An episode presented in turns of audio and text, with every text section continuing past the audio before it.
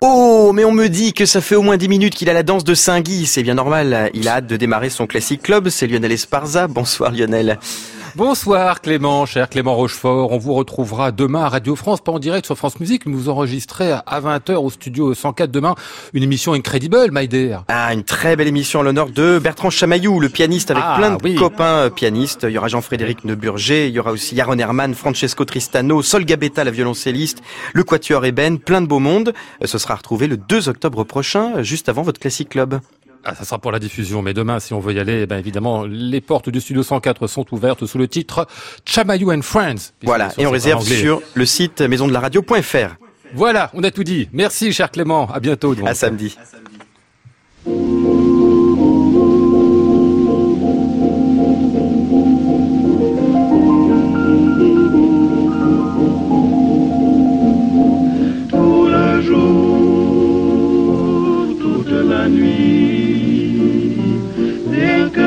Toujours, toujours, j'en suis ébloui.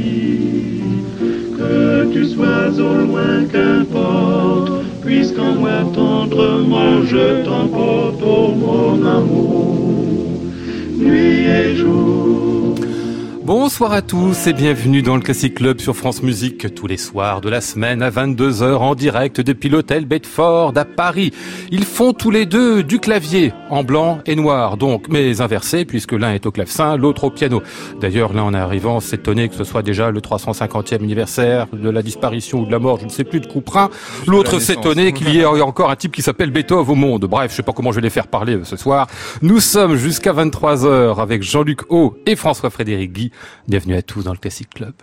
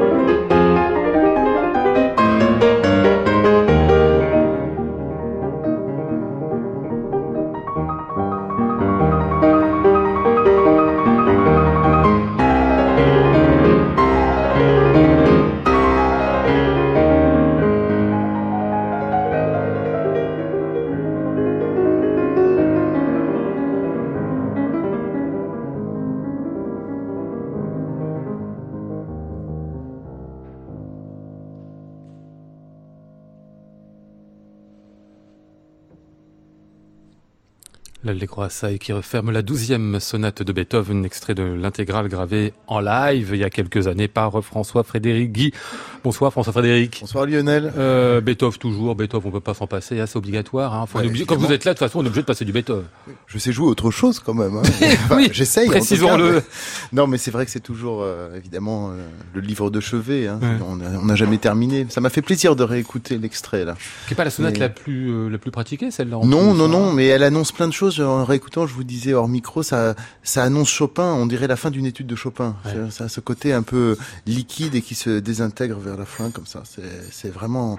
C'est une la sonate qui s'intitule Marche funèbre aussi, Oui, qui a qui aussi juste avant la Marche funèbre oui, en plus, c'est ça, qui a hein. inspiré euh, euh, Chopin justement oui, aussi. Donc c'était sa sonate préférée. Ah, Qui a Chopin? Oui. De Beethoven. Oui, Il faut dire exactement. Chopin n'aimait pas Beethoven. Pas, pas beaucoup, mais alors il adorait cette sonate. Ah ouais. Ouais, Et on sait pourquoi, il s'exprimait un peu, vous avez une idée Bah, en tout cas, je pense qu'il y avait cette poésie, euh, aussi cette originalité de la forme, euh, la marche funèbre, ce mouvement insaisissable, euh, qu'il a aussi lui repris dans la, dans la fameuse seconde sonate. Mmh, mmh.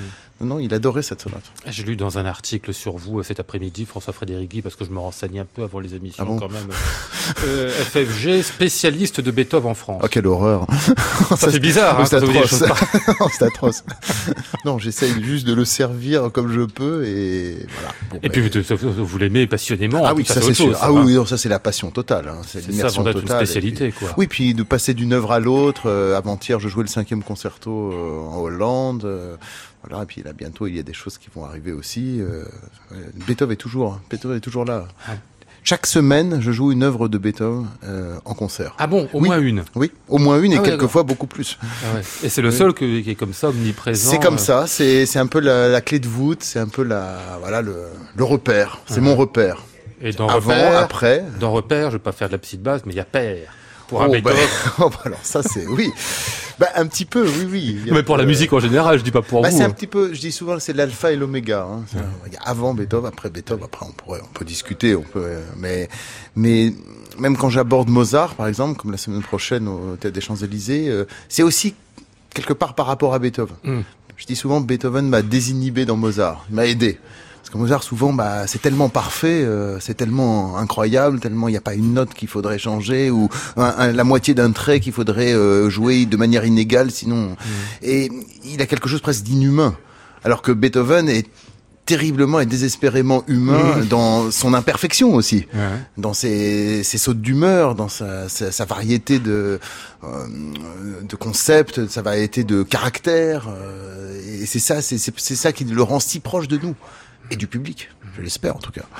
Euh, il y a deux trois semaines ont été diffusés des grands entretiens que vous avez fait avec Judith Chen pour France Musique. Hein. Ah oui, c'était une vraie psychanalyse. Bah, c'est pour Oh ça là. Mais ça en particulier sur l'enfance, on a appris finalement, enfin je, je savais que euh, comme tous les pianistes, il y a évidemment des choses, plein de choses qui se jouent pendant l'enfance, Oui. la solitude du pianiste, ça vous l'avez vécu très tôt. Hein. Oui, oui, la, la solitude, bah, il faut étudier et puis on est obligé de d'aller moins à l'école, euh, voire plus. euh, donc il faut faire les cours à la maison. et donc on se coupe un peu. Puis les premières années, même les premières années au conservatoire, on, on groupe les cours parce qu'il faut passer le bac en même temps. On n'a pas le temps de se faire vraiment des amis. en plus, quand on vient de province, c'est pas facile. Hein, ça, ça a un côté un peu balsacien quelquefois. Hein. Euh, Balzac m'a toujours fasciné par cette Ah oui euh, description euh, des provinciales qui montent à Paris et qui quelquefois s'y cassent les dents. Mhm. Donc c'est vraiment quelque chose de, de très prégnant en moi. Balzac en général, et donc le, oui, la, Mais province- la province à comédie Paris. et la comédie, la humaine. Ah oui aussi. Bah oui, oui, c'est vraiment euh, c'est les postures, comment il faut faire. voilà. C'est de ça qu'on a parlé la dernière fois avec Judith. C'est intéressant. Il faut il faut beaucoup d'années pour comprendre comment ça fonctionne à Paris. Comment le monde fonctionne. oui, oui, ça. mais comment Paris fonctionne. Ah oui. Oui, oui. Bah, D'ailleurs, vous très- n'habi- vous n'habitez plus Paris maintenant. Oh ben de temps en temps, voilà. Ouais. Mais quelque- j'aime bien aussi être euh, être ailleurs. Oui. Dans le Lot, pour. Enfin, je vais pas donner l'adresse. C'est plutôt hein, mais la, Dor- la Dordogne. Ah, c'est la Dordogne, Attention, hein. pardon, c'est pas du tout pareil. Pardon, pardon, hein. pardon, je Le voulais Lot c'est très euh, beau, mais la Je Dordogne voulais c'est pas vous manquer de respect. non, la Dordogne c'est la vallée des mille et un châteaux. C'est Ah. oui. Là j'ai un compositeur qui habite juste à côté de chez moi. Je peux Donc. aller le voir en vélo. C'est qui? Marc-André Delbavie. C'est vrai? Oui. C'est leur compositeur. Ah oui, mais il habite juste à côté de chez moi par hasard. Ah bon? Il y avait une chance sur un million. Et, vous avez pas fait exprès, c'est tout? Ah ben non, c'est un. un jour, un le jour, vous sortez dans le jardin, paf. Exactement. Ça. Ouais, alors c'est vraiment formidable. Et si on passe des choses en Dordogne. Vous pouvez pas savoir. Jean-Luc bonsoir. Je ne sais même pas si vous êtes euh, de province ou à l'origine ou parisien. Euh. J'ai toujours gravité autour de Paris là. Toujours. Vous êtes né autour, c'est ça Oui, autour. J'ai étudié dedans et maintenant je suis à la périphérie. Donc vous êtes un Parisien pur jus, quoi. Donc ces, ces espèces d'états d'âme de provinciaux venus. Mais peut-être plus pour longtemps. Pourquoi?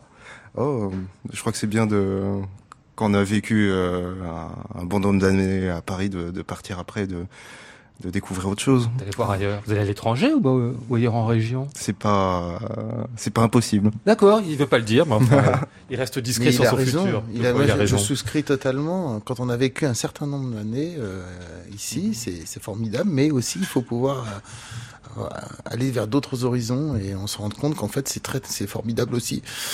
C'est complémentaire. C'est qu'on appelle ça le complexe du bobo, hein, qui, qui arrive pas ailleurs qu'à Paris. Ah oui, oui, non, ça c'est terrifiant. C'est terrifiant, c'est terrifiant, c'est absolument terrifiant. C'est pourtant tellement nous. Non, bah c'est nous. Évidemment, c'est pour ça que je peux me permettre de dire que c'est terrifiant, parce que c'est tout nous. bon, on va parler ce soir, euh, pas des bobos, vous inquiétez pas, mais avec euh, Jean-Luc Aude, de François Couperin, 350e anniversaire de la naissance. Il m'a rectifié tout à l'heure, on y viendra en deuxième partie de programme à propos des nations que vous ferez ce week-end à Pontoise et aussi euh, à Royaumont. Et puis avec François-Frédéric Guy, tiens, on va parler du 23e concerto de Mozart. Je vous ai choisi une interprétation, parce que vous l'avez pas fait au disque celui-là, donc on a choisi du truc. Bientôt. Ah bah ça viendra, mais on attendons, on a ça.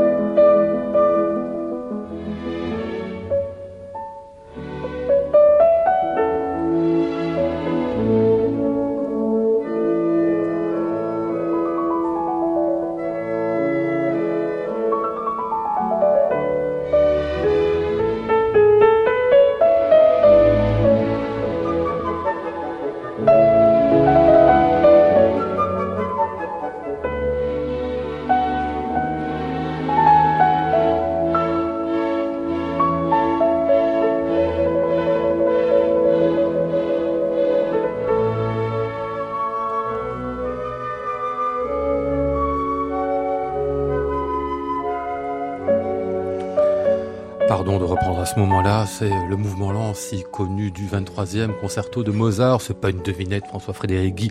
Mais enfin, c'est beau. C'est beau, on est d'accord. Ah oui, hein. c'est beau. Quel ah. toucher, simplicité, en même temps quelques bizarreries. Entre... Dans l'articulation en particulier, il y a des choses très très étranges. Hein, la manière dont il lit, où il où il pique à certains endroits. C'est pour être Horowitz. Ah, pourquoi pas Mais Non, Je pense que c'est un, enfin, c'est introuvable, peut-être pas, mais j'ai choisi un petit peu pour vous. Euh, je pensais à Schnabel, mais c'est pas, c'est pas lui. Euh, c'est Wilhelm Kempf qu'on entendait là, dans le 23e de Mozart, qui est un grand Beethovenien lui Ah, aussi, Très beau. hein, euh, et, et qui a enregistré ce 23e Très, avec très euh, beau. Ferdinand Leitner et euh, le symphonique de Bamberg. il y a- Ouais, il y a des années magnifique orchestre, Ouais. magnifique orchestre. Non, c'est ce mouvement, c'est vraiment le, c'est le cœur qui bat de Mozart. C'est la, c'est, on n'a plus l'élé- l'élégance du premier mouvement, on a vraiment la, la solitude. Je Mhm. ressens une solitude en écoutant ça. On en parlait tout à l'heure. La solitude de l'artiste, du compositeur, l'introspection, la simplicité du discours. Mhm. euh, et puis ces, ces, ces clarinettes magiques. Mhm. Tout d'un coup, c'est un, c'est presque un double concerto. La clarinette prend une place énorme, prépondérante. Je crois qu'après, dans le 24e, il, il, il enlève la clarinette. Donc c'est intéressant cette, euh, ce cheminement de la clarinette dans l'œuvre de Mozart. Ouais. Euh, J'en reviens à ce que fait ici euh, euh, Wilhelm Kempf. C'est presque droit en fait. Aujourd'hui, on Oui. aurait tendance à le faire à la fois respirer, des phrases beaucoup plus souples, beaucoup plus lents en règle générale aussi. Alors que là, il y a qu'une sorte de, de classicisme. Ah, moi je trouve que c'est remarquable parce que justement, c'est justement, il faut pas le, c'est pas la peine de le romantiser à Ouais. l'extrême, c'est pas la peine d'en faire des tonnes. Et justement, on parlait tout à l'heure de Mozart, c'est il est tellement parfait. Pourquoi, on- pourquoi appuyer chaque trait en, en soulignant au crayon rouge? Il suffit de jouer ce qui est écrit et évidemment d'avoir de l'or au bout des doigts. Ouais. Euh, c'est le cas de Wilhelm Kempf. Et on, l'en- on l'entend, ça, il transmet, c'est- une capacité incroyable. Et il jouait avec les doigts plats. Ah oui Oui, un peu comme pas pas comme Horowitz, mais euh, Horowitz joue aussi les doigts plats. Et quand on Mm. voit quelquefois des vidéos de Kempf, il a les doigts plats et c'est la pulpe du doigt qui Ah joue oui. comme ça et qui produit directement le son venu de l'épaule et ça fait ce, ce son incroyable. Moi, ça m'a toujours frappé. Il y a une très belle vidéo de l'archiduc on- qu'on peut voir sur YouTube à Pleyel Mm. et euh, on le voit aussi le début de l'archiduc, mais c'est incroyable. Je croyais qu'il fallait avoir les doigts ronds au piano obligatoirement. Oui, mais on fait ce qu'on veut. hein. Oui, Quand les doigts on plats, joue ça marche ça, aussi. Bah oui. Quand c'est- non, c'est vraiment, c'est mer- merveilleux. C'est vraiment une belle idée d'avoir. Ouais. Jean-Luc, ça vous a plu cette version aussi? Beaucoup. Moi, j'ai- j'aime beaucoup la, la force qui, qui donne à la tranquillité du rythme, en fait. Il y, a, il y a un côté très prégnant. euh, C'est à la fois berçant, mais c'est aussi fort que, je sais pas, l'entrée de, de la Saint-Mathieu avec ce trois temps Ouais. qui est immuable et qui est. euh, ouais, on, est, on est vraiment pris par ça. Et, Mais ça va quelque part, et c'est ça que j'ai beaucoup aimé Hmm. dans l'interprétation de Il Kempf. faut pas en souligner le, le, le côté, enfin, re-surligner le tragique, vous dites bien, c'est ça. hein Non, il, il apparaît bouleversant dans sa simplicité, sa nudité, je dirais. C'est Mhm. vraiment incroyable. Alors vous allez faire dans quelques jours, François Frédéric, ce 23e concerto de Mozart, avec couplé avec le deuxième concerto de Brahms, où je note en passant qu'on a des mouvements, le mouvement lent, il y a aussi un dialogue de, de- Oui. de concerto avec le violoncelle, cette fois, je sais pas si c'est la, la raison pour les mettre ensemble. Bah, C'est-à-dire que cette année, euh, nous avons un projet un peu fou avec l'Orchestre de Chambre de Paris. On Ouais. aime bien, euh, on, a, on a une relation un petit peu particulière avec cet orchestre depuis quelques années, et on aime bien monter des projets un peu fous. Et cette année, nous proposons au public parisien, euh, en deux concerts, euh, les deux concertos de Brahms que je dirigerai du piano. C'est pas si fréquent. Ouais, en effet, oui. Et j'avais Mozart, oui, mais Brahms. J'avais dans cette ouais. idée, cette idée depuis très longtemps, parce que pour moi, Brahms a cet aspect, même dans l'écriture, la relation entre le piano et l'orchestre, cet aspect de musique de chambre. Même à, même à grande échelle. Et je, je revisitais là évidemment la partition d'orchestre euh, pour les répétitions, et j'étais frappé à quel point dans le deuxième concerto il y a cette alternance piano orchestre piano orchestre. Et après bien sûr il y a les moments où on se rejoint, et notamment dans le final. Mais par exemple dans le final la texture est très allégée, les timbales disparaissent, il n'y a plus les trompettes non plus. C'est intéressant cette relation chambriste. Et bien sûr comment ne pas mentionner le troisième mouvement, le fameux mouvement lent où euh, le violoncelle est concertant. Et là, vraiment, c'est la musique de chambre à l'état pur. Mm. Euh, et je pense que ça peut vraiment apporter quelque chose, non pas remplacer, bien sûr, la rencontre avec un chef, et surtout dans une œuvre aussi emblématique, et, tu- et une expérience inoubliable. Moi, j'ai eu la chance dans ma vie de le jouer avec les plus grands chefs. J'ai fait mes débuts à Paris avec Wolfgang Savalich dans ce Mm. concerto. Je l'ai joué avec Daniel Harding. Je l'ai joué avec plein, je l'ai enregistré avec Pavo Berglund. On va l'écouter dans un Oui. instant d'ailleurs. Et j'ai vu, j'ai vu ces chefs, euh, taxer la, la, matière, mais je pense que le piano à l'intérieur de l'orchestre et en formation de chambre peut apporter une cohésion, une cohérence qu'on trouvait déjà euh, dans les Beethoven et les Mozart, mais même dans cette musique. Et je sais que par exemple un pianiste que j'admire énormément, avec lequel j'ai, qui m'a dirigé parce qu'il est chef d'orchestre aussi cet été, Lars Vogt, Ouais. euh, fait aussi va, et va donner avec l'orchestre de chambre de Paris en décembre, je crois, le concerto de Schumann. Ah oui. Oui. Et, qui va diriger aussi du oui, qui va diriger du piano. Et il faut pas penser seulement que c'est une, c'est réservé à, bien sûr, originalement, Mozart et Beethoven ont écrit leurs concertos pour les jouer et les diriger du piano. Mais maintenant, avec l'expérience qu'on a et surtout avec la qualité incroyable des musiciens d'orchestre, parce que c'est vrai, le niveau des musiciens, non, l'orchestre de chambre de Paris, j'étais frappé du niveau individuel. Et, et ils sont capables quelquefois d'avoir aussi cette autonomie. Par exemple, dans le Brahms, il y a des moments où, bien sûr, on, on le sait tous, et on est, on a tellement à faire nous, comme, Ouais. comme solistes, mais ils sont capables, avec des bonnes répétitions, de d'envisager l'autonomie euh, pour quelques mesures. Pour euh, voilà, ils savent exactement. Donc, on, on peut se permettre d'avoir les rêves les plus fous de, de en jouer dirigé, justement. On va vous écouter justement dans le deuxième concerto de Brahms, le second que vous avez enregistré. François-Frédéric Guy, c'était il y a Oui, il y a longtemps. 15 hein. ans déjà. Mais oui, il y a 15 ans. Oh, mon pauvre ami. Euh, le Philharmonique de Londres et pas à vos côtés.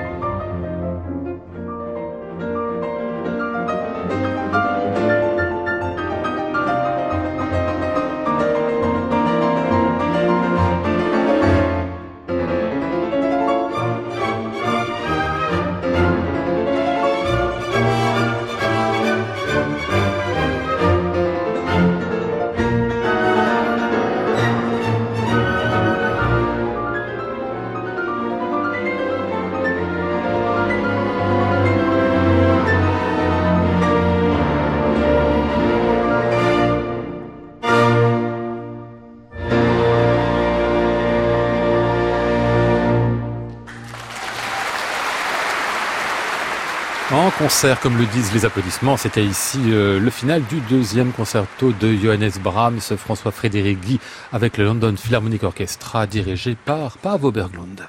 Classic Club, Lionel Esparza, France Musique. Alors vous euh, ferez donc depuis le piano et dirigerez, François Frédéric, euh, ce deuxième concerto de Brahms ainsi que le 23e de Mozart, sacré programme quand même. La semaine prochaine, donc au Théâtre des Champs-Élysées à Paris, ce sera jeudi 4 octobre. Je signale que vous le ferez un petit peu avant encore ce même concert à Montargis avec l'Orchestre de Chambre de Paris au concert de poche ce samedi. On pourra vous y je voir tiens énormément. aussi à cette, à cette occasion. Euh, c'est athlétique à tous les niveaux ce concert, hein, non seulement parce que vous faites les deux jouer, diriger, mais parce qu'il y a les deux concertos quand même. Oui, oui, c'est quand même c'est du sport. Hein. Ouais. Et puis en avril, on remet ça et on fait cette fois-ci le 22e et le premier concerto. Comme ça, ah on oui. Aura, oui, oui. Ah ouais, Comme ça, sur la saison, le... nous aurons les deux concertos de Brahms sans jouer dirigé. C'était Ah ouais. un peu le projet. Je crois que c'est le 22 avril. Euh, question vous posez euh, Jean-Luc Haut pendant qu'on écoutait ceci, ou est-ce que vous mettez le piano? C'est vrai, c'est une question, j'y pensais même pas moi. Alors, il y a plusieurs écoles quand on fait du jouet dirigé. Euh, c'est par exemple des pianistes, le célèbre pianiste beethovenien Rud- Rudolf Buchbinder, Ouais. un autrichien, euh, met le piano en position normale de concerto et, de côté pour le public, quoi. Mais moi, j'arrive pas, je n'arrive pas à voir les contrebasses dans ce cas. Alors j'ai un, vrai problème. Donc je préfère mettre le piano. En fait, je suis dos au public et euh, donc le piano est, per- est perpendiculaire à, à la scène. D'accord. Et si euh, rentrer dans le dans voilà, l'orchestre, en fait. exactement. Et les musiciens sont autour de moi. Et donc il y a aussi cette proximité. Ah oui. Euh, je parlais tout à l'heure de l'aspect chambriste, même à grande échelle, comme dans le concerto de Brahms. Mais, mais tout le monde, c'est la super musique de chambre. Hmm. Et, et, hum, alors il y a une petite déperdition de qualité de son du piano parce qu'on est obligé d'enlever le couvercle. Ah oui. Mais Du coup, il n'y a corrige. pas la projection. non, mais on le corrige à l'oreille au bout très très rapidement. Donc c'est quelque chose qui est. euh, Ouais. Ça, c'est Oui. des questions que se posent les pianistes, mais les clavecistes, ça fait longtemps qu'on se les pose plus. Jean-Luc c'est normal de se retrouver dans des situations comme ça où on est euh, au clavier et face euh, à l'ensemble ou à l'orchestre. Bah, c'est ce que je ferai euh, ce week-end avec les nations, parce que c'est quand même le, la, la position d'un d'un concertmeister ou d'un. Hein, oui, parce qu'à cette époque-là, en tout cas au 18e, la- la- l'impulsion, l'intention musicale venait toujours du premier violon ou alors du, du, du claveciniste. Donc c'est- Oui. donc c'est- c'était les deux personnes qui devaient être au centre de la de, de la formation. Et même à l'époque, j'imagine, de Mozart et encore de Beethoven, eux, dirigeaient du piano, entre guillemets, même si effectivement, il y avait le relais, et c'est de là qu'est venu ce, ce jouet dirigé, le relais du premier violon, qui Ouais. est primordial, évidemment. Ouais. Ça doit être merveilleux quand même de se trouver dans une situation où on est à la fois au milieu des musiciens et à la fois la personne qui, d'une certaine manière, coordonne Ah, mais un oui, petit bien peu. sûr. Parce que l'idée, euh, c'est aussi de diriger. Mhm. C'est moi, c'est un petit peu Bah ce oui, qui m'a oui. toujours intéressé hein, depuis très longtemps. Et, et donc il y a cette double casquette, mais vraiment à plein temps. Et c'est ça qui est, c'est, c'est, on- et puis on peut aussi, au niveau même du travail pur, on peut tellement s'immerger dans la partition. On fait des répétitions sur les tout petits concertos qu'on n'a jamais le temps de faire avec les chefs. Ben oui, ben, parce qu'il n'y a pas le temps, c'est Mm. normal, parce qu'il y a tout le programme à faire, etc. Et les chefs sont minutés pour ça, pour le concerto. Et nous, on peut, en fait, on travaille les concertos comme, on- comme un chef travaille les symphonies. Et, et donc, euh, c'est une, c'est c'est une expérience vraiment extraordinaire. Euh, musicalement, moi, j'en ressors vraiment toujours euh, enrichi, euh, même si évidemment, c'est périlleux, comme je le dis souvent aussi, le geste du chef d'orchestre est un peu antinomique avec celui du piano, parce que le piano, fait pas dans le même on temps. joue, le Ouais. piano, on, on joue vers le bas, et, et le chef, on dirige plutôt Ah vers le haut pour justement éviter la pesanteur, pour s'arracher l'orchestre à la pesanteur, et donc la musique. Mmh. Et donc c'est un c'est un exercice euh, qu'il faut maîtriser et je recommande aussi souvent le faire avec des concertos euh, qu'on a beaucoup joués. Alors évidemment, je me contredis moi-même puisque le, le 23e concerto de Mozart, je le ferai pour la première fois. là. Oui, mais le deuxième Mais, de Brahms. mais voilà, Ah, le ça, deuxième ouais, de Brahms, je pas mal, depuis, de- depuis euh, 15 ou 20 ans. Mais c'est vrai que quand on connaît la partition vraiment si bien pour une œuvre si, dans- de si grande ampleur, ben, ça aide énormément. Ouais, Ouais, oui, C'est un dispositif que vous aimez tellement que vous avez passé euh, commande, François Frédéric Guy, oui, à un compositeur. Alors racontez-moi ça. Oui, bah, ça Aurélien fait- Dumont. c'est- c'est encore un des projets fous. On parlait des projets fous avec l'Orchestre de Chambre de Paris. Et en 2019, euh, nous allons euh, commander euh, une, une nouvelle œuvre au jeune compositeur euh, qui vient de, juste de rentrer de la Villa Médicis, Ah ouais. Aurélien Dumont, Ouais. que j'ai connu il y a quelques années, qui m'avait écrit une pièce euh, qui s'appelait Over Pages, les autres pages qui était un petit peu des commentaires et qui se joue en regard des bagatelles opus 126 de Beethoven. Ah oui. Alors évidemment, ça m'a énormément C'est intéressé. des pièces ultimes de, de Beethoven pour le- Exactement. pour le, piano. Et puis, euh, il a cette, euh, euh, ce style particulier des OEM, c'est-à-dire les objets esthétiquement modifiés. Ah oui. Alors, il prend des objets comme ça, des, des formules, quelquefois, c'est une note, quelquefois, c'est une gamme, un trait d'une œuvre. Par exemple, là, dans les bagatelles, c'était le cas. Et c'est complètement transformé, revisité et ag- aggloméré à d'autres, à, évidemment, au- à un processus compositionnel. Euh, et c'est vraiment passionnant. Et j'ai eu l'idée folle de lui demander de m'écrire un concerto que je pourrais euh, faire en jouet dirigé. En dirige-jouet, on Ouais. pourrait dire. Hein, c'est la nouvelle euh, formule que je viens d'inventer. ce soir. Oui, on est très lagana. Je vais dirige jouer.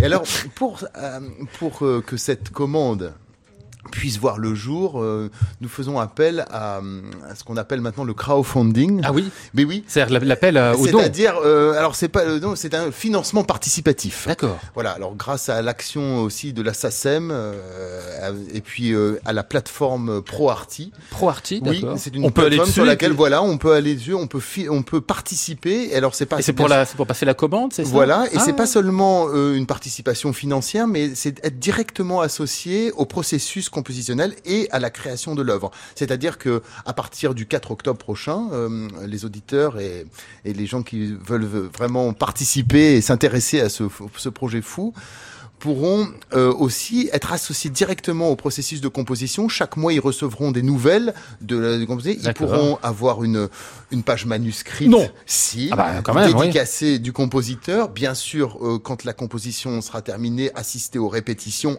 à la création aussi, Ah oui. pour les donateurs les plus importants. Et donc, c'est c'est vraiment une, une interaction. Et c'est quelque chose qui, maintenant, euh, se fait de plus en plus. Et ce financement participatif, euh, j'y crois énormément et c'est la, c'est la, la seule moyen maintenant aussi euh, De retrouver un lien en plus. Voilà, Oui. retrouver un lien comme on le faisait dans le passé. C'est-à-dire vraiment, les gens sont directement associés et voient l'événement se créer devant eux. Mmh. Donc, euh, j'invite vraiment tous les tous les auditeurs à me rejoindre dans cette aventure à partir du 4 octobre sur la plateforme ProArty. ProArty. Voilà, avec et on- avec le soutien de la de la SACEM. Et tout ça pour euh, commander donc cette pièce Aurélien Dumont. Exactement. Qui Alors, sera il y assurée aura- donc euh, au mois d'octobre 2019. Alors euh, oui, il y a une double, il y a ah, une double, euh, c'est une cocommande, hein, Ouais. l'Opéra de Limoges. euh, donc, euh, ça sera le- en octobre 2019. Puis après, euh, au printemps 2020, avec l'Orchestre de Chambre de Paris au Théâtre des Champs Élysées, euh, qui est le commanditaire aussi. Très bien. Et ben alors, Voilà. on, va, on, va, on va rentrer dans ce truc de crowdfunding, c'est quand même pas rien ça. Oui, hein. pour le diriger. Pour le dirigeouer en plus, que de nouveaux termes. Allez, Beethoven pour euh, refermer cette évocation dans euh, ces œuvres pour violoncelle et piano que vous venez d'enregistrer. Enfin, vous venez il y a 2-3 ans déjà avec Xavier Phillips. Ah.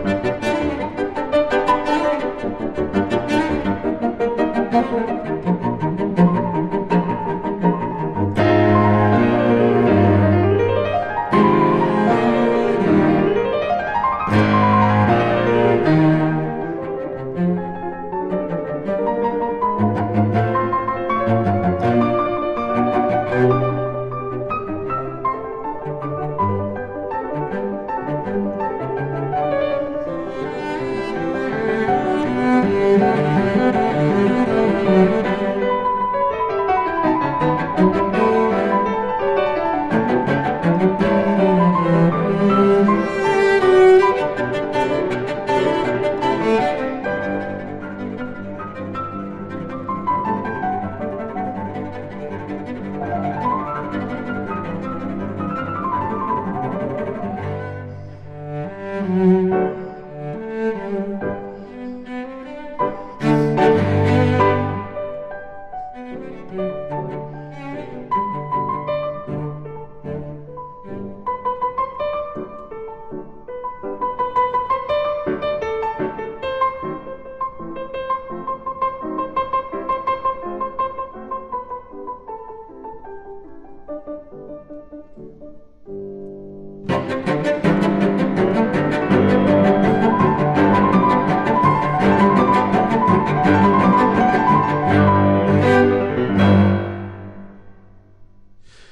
Extrait de la deuxième sonate pour violoncelle et piano de Beethoven. C'était joué par euh, Xavier Phillips au violoncelle, le François-Frédéric Guy euh, au piano, extrait de leur intégrale des œuvres pour violoncelle et piano paru chez Évidence.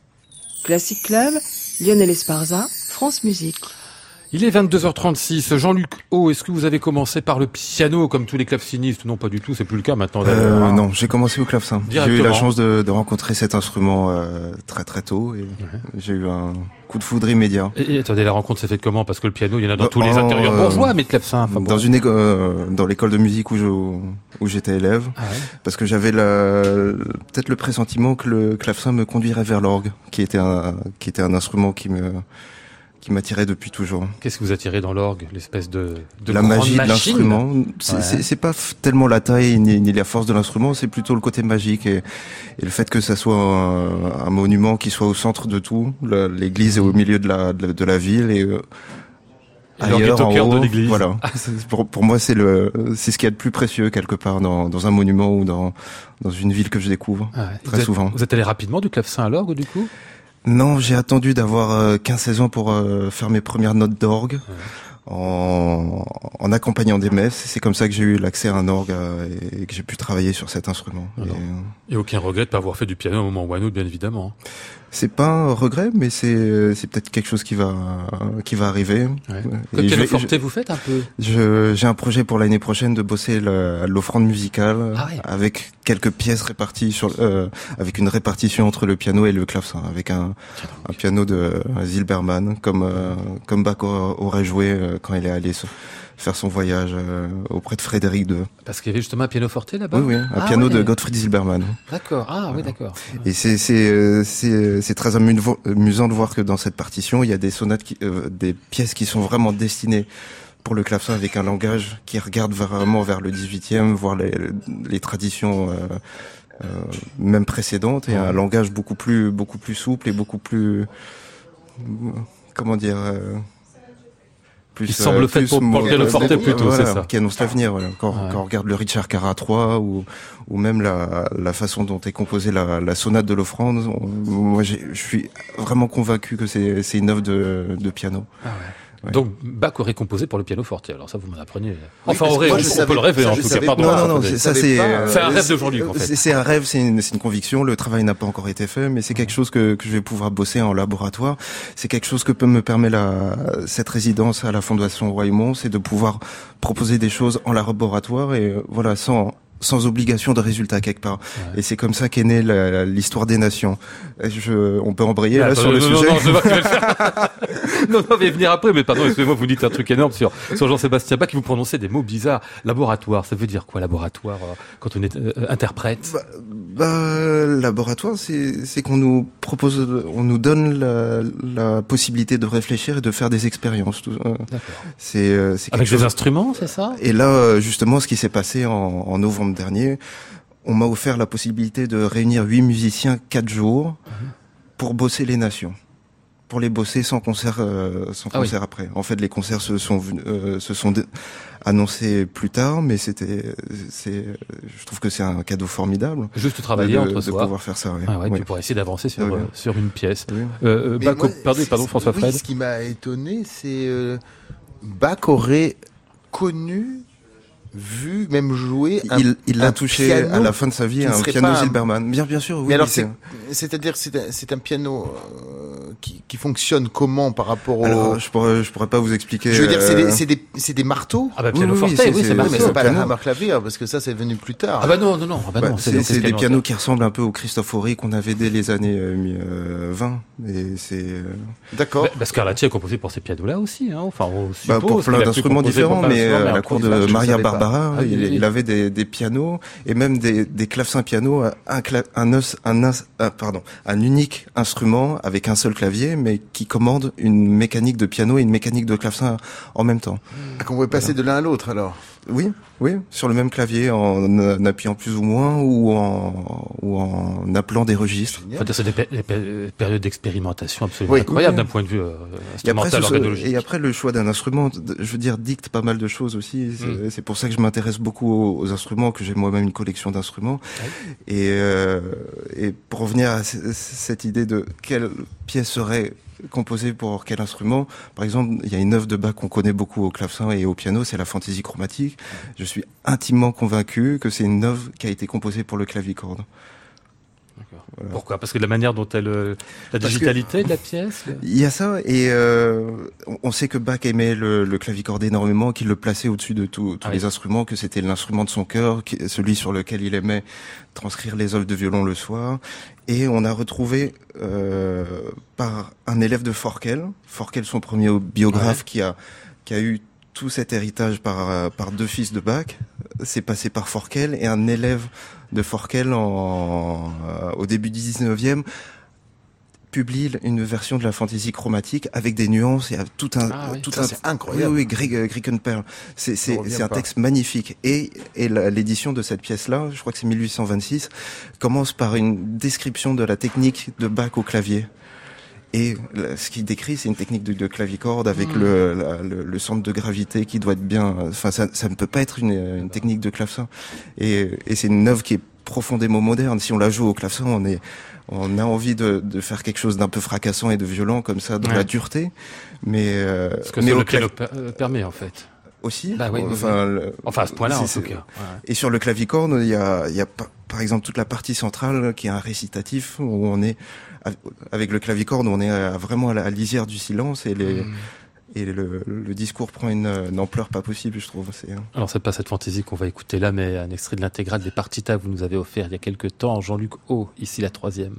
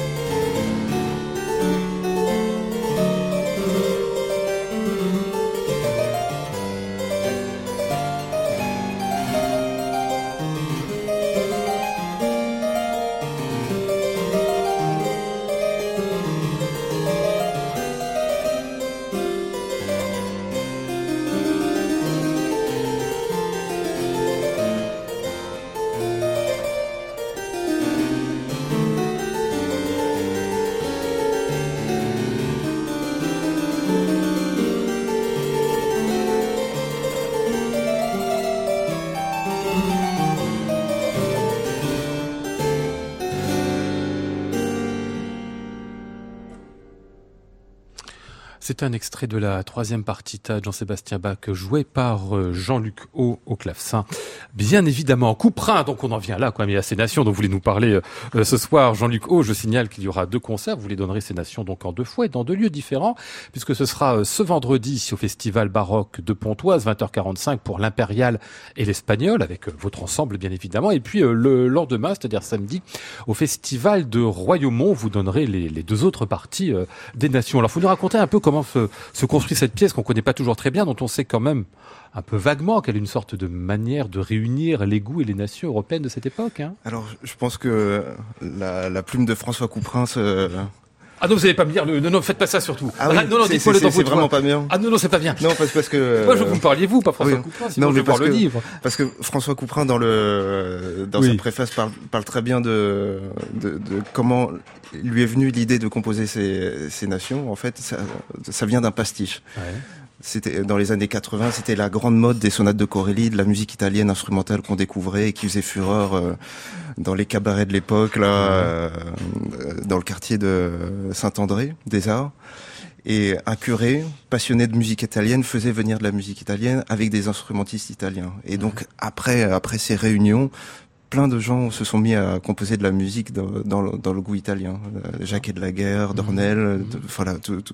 Et on pense même que les premières sonates de euh, les messes d'orgue de Couperin, euh, qui sont de cette époque, sont en fait on trouve aussi des euh, des, des, citations d'italien, c'est voilà, ça ah, des, des, des, petits accents italiens et mmh. du, du, langage qui, qui vient de ces œuvres de Corelli.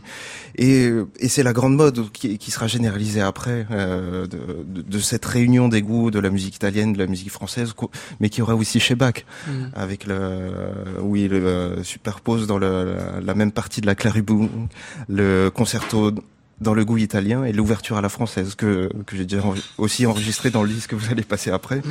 Donc c'est quelque chose qui est très commun à l'époque parce que ce sont les deux grands pôles euh, musicaux de l'Europe. Mais François Couperin lui rajoute l'Espagne d'un côté et puis l'impérial. Oui, il, a rajouté des, des, noms à. C'est les quatre empires euh, catholiques de, de l'Europe de, ah, du, moment.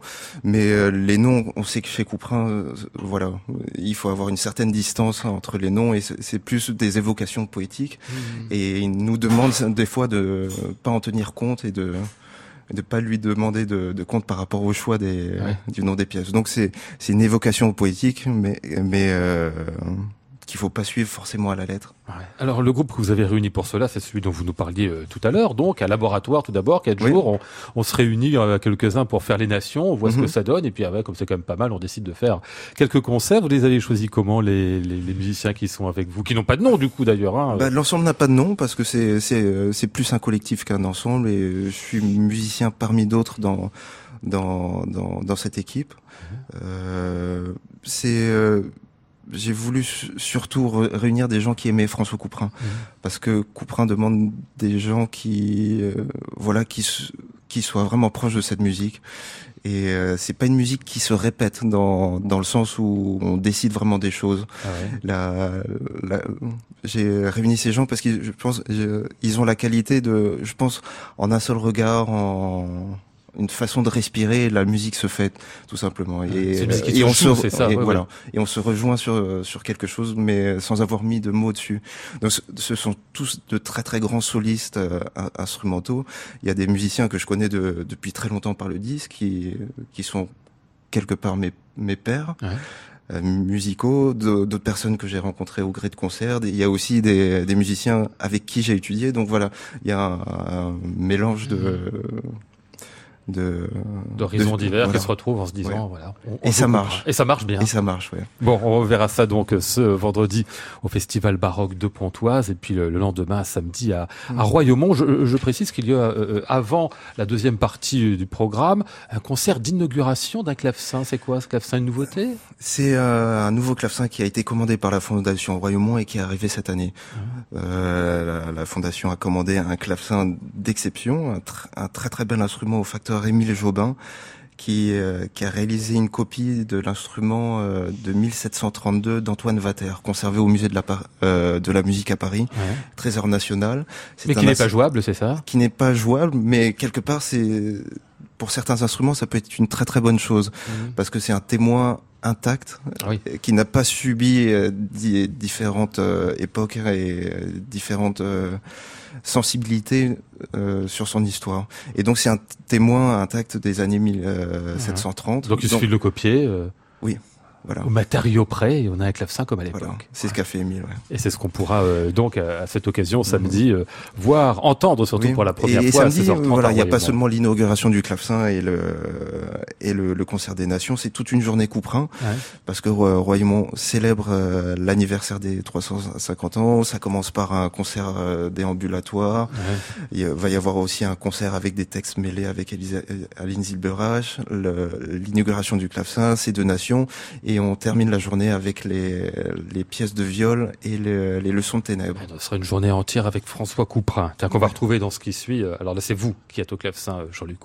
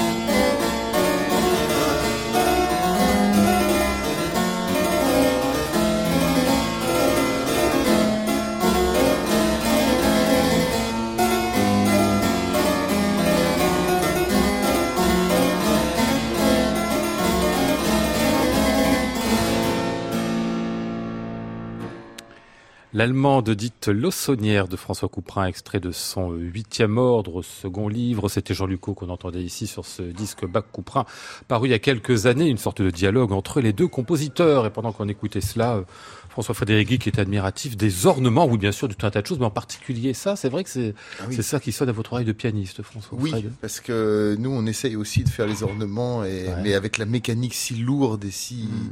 Si difficile d'un piano moderne, euh, c'est un exploit technique. Et je mentionnais l'immense pianiste euh, Grigory Sokolov, Ouais. qui justement a réussi cet exploit de, de faire des ornements euh, en même temps tout à fait intégrés à la musique et en même temps euh, digitalement prodigieux. Mais, mais dans quelle, quelle musique, pardon, quel répertoire Alors, Rameau Couperin. Ah bon? Oui, oui. Il fait ça au piano Oui, oui, oui. Ornementé alors... Ah oui, oui, c'est. Ah oui, j'ai fait une tête comme si c'était particulièrement Ah non, notable. non, c'est- mais c'est magnifique, c'est extraordinaire. Je crois qu'on peut l'écouter en disque aussi. Ah il, y a, il y a des enregistrements de concerts. Oui, oui, c'est, fantastique. Vous connaissez ça, Jean Luco J'ai vu un bis euh, en Oui, vidéo. Ah oui, Oui, euh, quelquefois il fait aussi ouais. en bis. Et le rameau que, que j'ai vu, je le trouve vraiment très très vraiment très très bien. Ah oui, mais stylistiquement, c'est incroyable. Ah bon? Une perfection Mhm. absolue. Ah, vous me surprenez là. Et vous, vous en faites un petit peu de cette musique-là euh, Pas du tout. Pas du mais tout. alors, non. pas du tout. Vous faites pas de bac non plus euh, Euh, Un petit peu quand même. euh, pas du tout, mais euh, sauf pour moi. Ça se réfléchit. Ça se réfléchit beaucoup. Voilà. Eh oui. Ça se réfléchit et quand ça sera le moment, euh, je le ferai. Et C'est vrai que c'est- pour cette musique, la difficulté, c'est l'ornement. On sait que pour Bach, il n'a pas du tout le même statut que pour Couperin, quoi. Il est moins organique, on va dire, l'ornement. Ben, Non Jean-Luc? Bah, on a pas mal de, de manuscrits euh, de, de pièces qu'on connaît très bien, qui qui sont pas les sources qu'on qu'on a auxquelles on a accès euh, normalement et qui sont remplies d'ornements. Ah oui, oui, oui. la musique de Bach. Oui, oui. Vous, euh, vous avez certaines pièces avec plus de, avec une densité densité plus plus importante que que ce qu'on vient d'entendre. Ça c'est vrai, mais la difficulté pour moi de Jean-Sébastien Bach, c'est le c'est le cerveau doit marcher différemment de la musique normale, c'est-à-dire qu'il n'y a pas un accompagnement et un et un, thème. Il y a, les, les, voix sont interdépendantes, dépendantes et indépendantes en même temps. Hmm. Et alors le cerveau marche comme dans une la suite opus 25 de Schoenberg. C'est exactement la même difficulté. Et donc ça demande une telle concentration et une telle. Euh, c'est extraordinairement difficile à jouer et, et, aussi à retenir. Curieusement, c'est une musique difficile à retenir. Hmm. Mais elle est pas faite pour même être retenue, en même plus pour Polini, euh, et je l'ai entendu jouer le clavier bien tempéré. Euh, J'ai vu que c'était pour un cerveau tellement un des plus grands cerveaux du, du circuit, mais c'était complexité incroyable. Il y a une, c'est l'écriture qui fait que ça. C'est mmh. l'écriture qui rend la chose difficile. Mais on y arrive au bout d'un moment, bien sûr. C'est le pianiste qui a des difficultés, là, Jean Lucot Vous les partagez Je pense qu'on est tous pareils devant devant ces, ce genre de pièces à la Oui, devant l'immensité. Oui, oui. Euh, là, on a entendu des bouts des partitas, mais cette année, un, un, de mes grands travail, ça a été euh, de monter de l'art de la fugue pour, pour, le jouer cet été. Et, euh, c'est le rêve de tout instrumentiste, en tout cas. Oui, oui. Et mais c'est vrai que le, public qui vient à ces concerts en fait ressort un, peu transformé par par ce qu'il a entendu. C'est mm. c'est une expérience un peu mystique qui dépasse le. Nous aussi on est transformé. oui, qui dépasse l'expérience du concert. Ça. Oui, ça c'est sûr. De faire l'air de la fugue. Et vous le faites d'ailleurs avec ou sans partition vous? Pour l'instant avec. Avec, oui, c'est ça, ouais. Et avec les mains aussi, pour l'instant. mais avec, c'est plus confortable, mais euh, enfin, c'est plus confortable pour le cerveau, mais c'est pas forcément plus confortable à jouer. C'est ça ah la grande difficulté, parce qu'il faut en même temps regarder la partition, jouer, mhm. c'est quelquefois très difficile. Et donc, c'est pas non plus idéal. Il faut, voilà.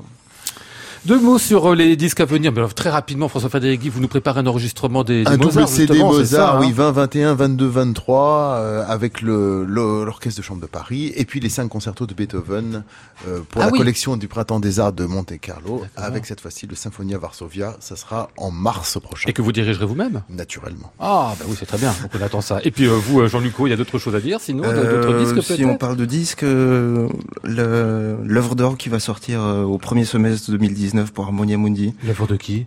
François Couperin. De Couperin, justement, la même. Et si, on parle toujours de Couperin, les prochains concerts Couperin seront le 10 euh, octobre à Genève avec Aurélien Delage. Ce sera un duo à trois instruments. C'est quelqu'un avec qui vous aimez bien jouer en plus, Aurélien. Oui, oui, bah, il est présent dans les Nations et, et le concert d'anniversaire du samedi 10 novembre, encore à Genève, à l'orgue de, de Saint-Gervais, 10, euh, 10 novembre, qui est la date de son anniversaire. Eh ben, écoutez, ce sera parfait pour l'anniversaire. Merci, messieurs, d'être venus me voir ce soir. Merci, Lionel. Merci.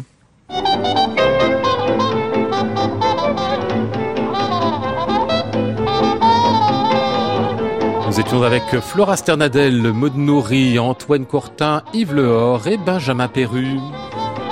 Voici le ciel peuplé de ces moutons blancs, voici la mer troublée, spectacle troublant. Je vous retrouve demain mercredi sur le titre Harmonie du soir où il y aura du monde. Stéphane Degout, Jacques Lenot et Jean-Marc Barr. J'entends la ville qui me dit bonsoir et moi sur le quai de la gare je dis de mon mieux des mots d'adieu. À réécouter sur francemusique.fr.